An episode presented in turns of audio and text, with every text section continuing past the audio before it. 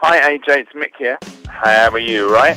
Yeah, hi, Mr. Jagger. All the Yeah, fans are uh, me crazy too. about that. Choke it on the chin. The numbers were so grim. Buster and my bricks. Sniffing up my lips. Yeah. Pacing in the yard. You're trying to take the making mistakes. I'm really dead. Rolling Stone had Yes. finally been to the Glastonbury Festival. How did that Yes. feel? It was amazing. It was fantastic. You know, that the feeling in the audience, you know, after the very nice, beautiful evening, warm, no rain. Um, but then it, and when we went on, it was like 100,000 people up the hill, and they were just like, there was a fantastic kind of electric atmosphere, and it was a really, really great um, crowd, and so it was a really great concert and experience for us. Yeah, what did took so long to finally arrive in Glasgow? in Glastonbury, to be honest, they've never really asked us before properly. You Oh. have to invite them. You have to invite, make an invitation before you can accept. Okay, that's interesting. Away.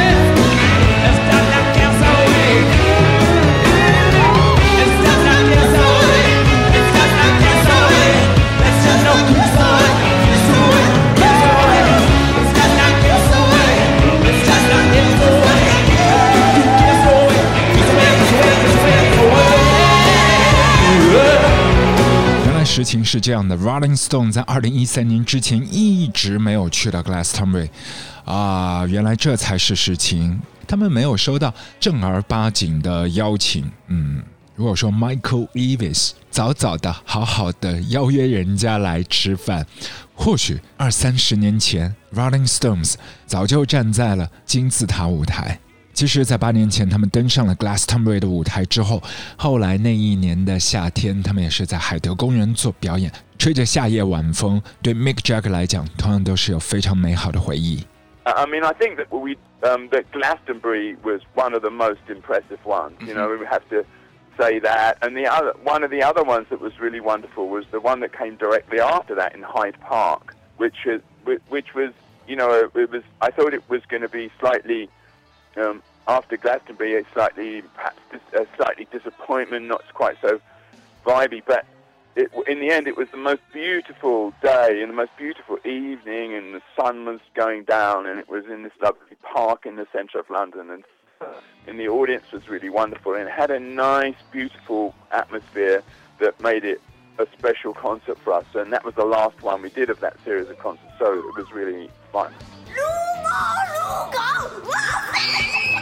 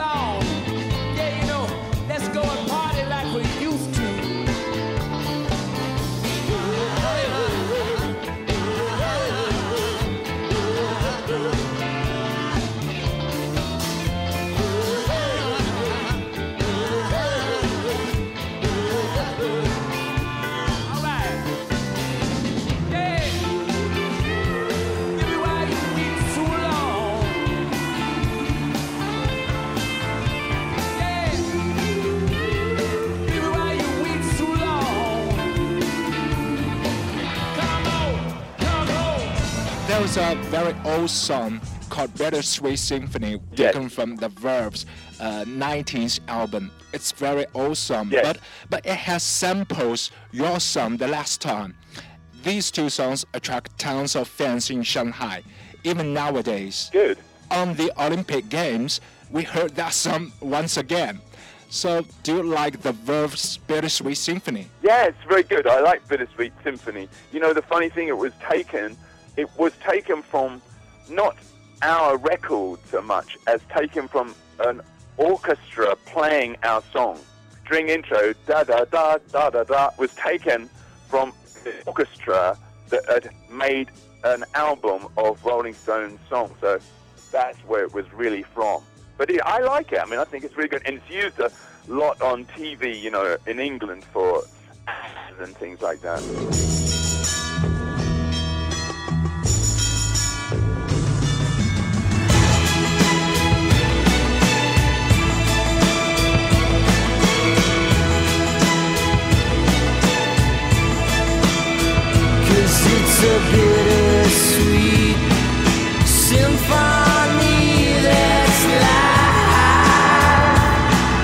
The Sweet Symphony，Richard Ashcroft 被这首歌也是缠绕了大半辈子啊。当年其实从 Rolling Stone 的歌曲的被改编的弦乐版当中汲取的灵感，抽到了他们的大金曲里头。后面版权的纠纷，好不容易在几年前才最终的尘埃落定。对于这一支已经散伙的 Verve 来讲，不知道他们心底的那一个酱油瓶打翻了没有。说回 Mick Jagger，其实他对于乐坛也是有非常大的冲击和影响力啊，包括 Harry Style 还有 Friendly Fires。我们来听听看他怎么回应带给这些朋友的影响呢？ And once uh, to the media, you said that One Direction reminds you about Rolling Stones. Could you tell us why is that?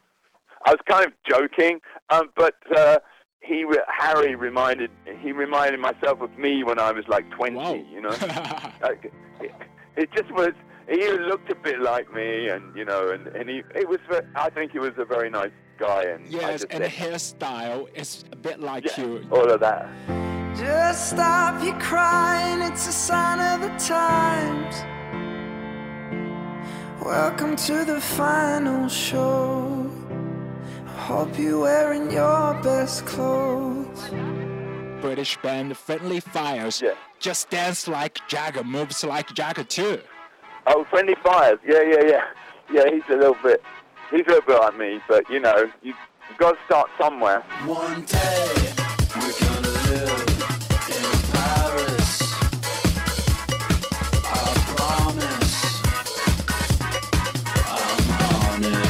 Mick Jagger 算得上很多音乐路上不走寻常路的朋友的良师益友。好像听上去不是那么对劲，但是不管怎么样，我们还是很有浓烈的兴趣来了解一下 Mick Jagger 怎么样开始觉醒，原来自己在舞台上的能量是这么的大，以及他的音乐启蒙，还有他后来辍学的故事。Every time you're on stage, you will do something very loudly and sort of crazy. Yes, maybe. Yes. you know, that's what you know. I love being on stage, and so um, sometimes I get a bit carried away. You know, sometimes I'm more quiet, but then Yeah. there's usually, yeah, I, you know, see what happens on the night. You know, I just let what happens happen. Okay. Could you tell us when did you first realize you were a performer? Um, when I was about 15, and uh, I used to sing on the weekends with different rock bands, you know, Yeah. and um, I uh, and I used to dance around a lot, and you know, my parents didn't even know I was doing it because I was supposed to be studying.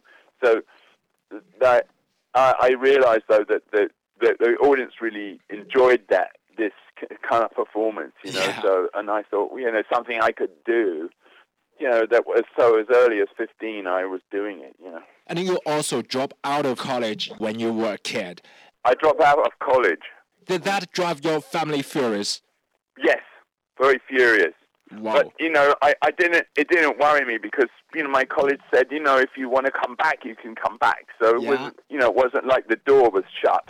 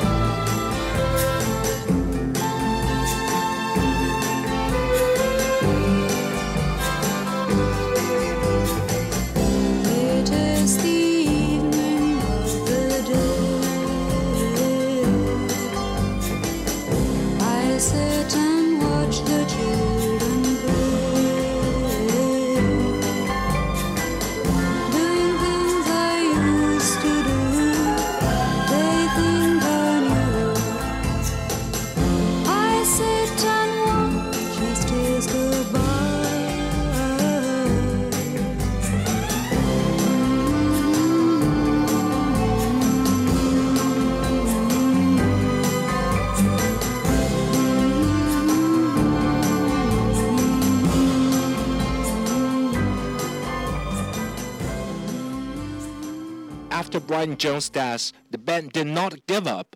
And could you No. tell us what's the secret of forming the greatest rock and roll band in the world? yes, and keeping in the long, long time relationships with all the band members. to, AJ, you have to be very, very patient and be very lucky, and you have to be very hardworking too. And the talents, I think. Oh, yeah, talent, I suppose, but you know, may, but maybe that that that that's definitely included in the list, but maybe not at the top. Yeah, maybe yes, maybe I do. Um, you know, if you get, you know, the a lot of traveling and you start thinking and you start dreaming up new ideas and new melodies or s- lyrics, you know, that happens on journeys or quiet moments. You know, yeah. So yeah, I mean, it you're really doing that all the time. I think in that you're writing in all the time. You know, it doesn't stop. I don't stop. Yeah, I, I'm I'm really looking forward to coming back and playing. Uh, another show for you. Hope even better show than we did last time. And those of you that didn't come last time, so I'm really looking forward to coming back for the second time. Yeah, that was yeah, fabulous. something like that. On that tour, our Chinese rock and roll singer Cui Jian also collaborated with Stones, and the song "Wild Horses." Even him forget the lyrics. Did you remember that? yeah, as long as as long as I didn't forget the lyrics. Because Mr. Jian is also a crazy and huge fan of the Rolling Stones. Great, Inspire me to want to come back. Okay, thanks, AJ. Thanks, Mr. Jagger. Thanks so much to talk you. See you there. Must be there. Yes, looking forward to that. See you there. Nice talking All right. to you. Bye. Bye. Bye.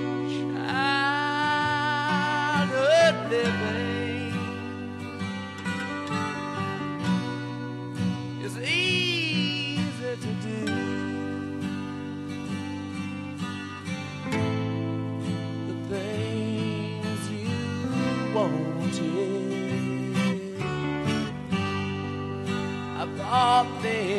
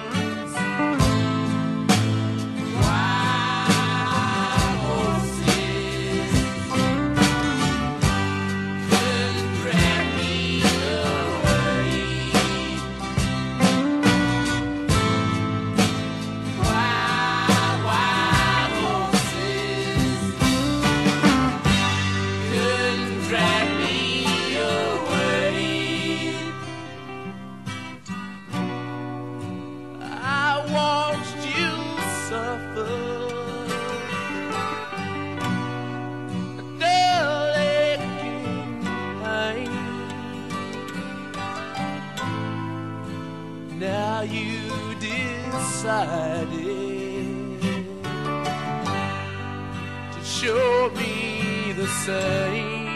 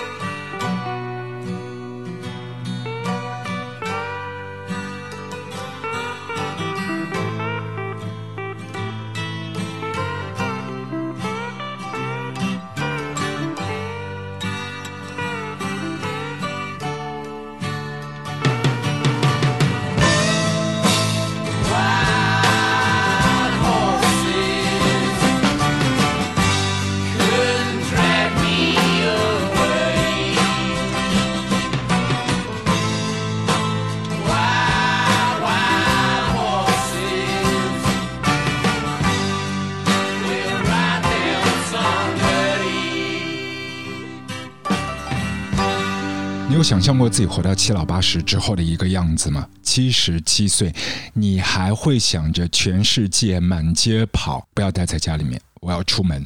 每天认识新的朋友，吸取新的灵感。我没有办法在一个城市里面久留的，因为会困住我所有的想象的。我没有办法把自己的小孩子塞在公寓里面的卧房里面，因为这样我就没有办法去捕捉新的灵感了。我要带着孩子们继续看世界。你有这样的想象吗？我指的是到七老八十的时候。今天我们卧房撸歌的卧谈会的主角 Mick Jagger，七十七岁的 Mick Jagger，他还是像一个不羁的浪子一样游山玩水，只不过因为疫情 lockdown 的关系，他困在纽约，自己的小孩也是关在曼哈顿公寓的两间卧房里，乖乖的，嗯，但他从来都不是一块乖乖牌的料。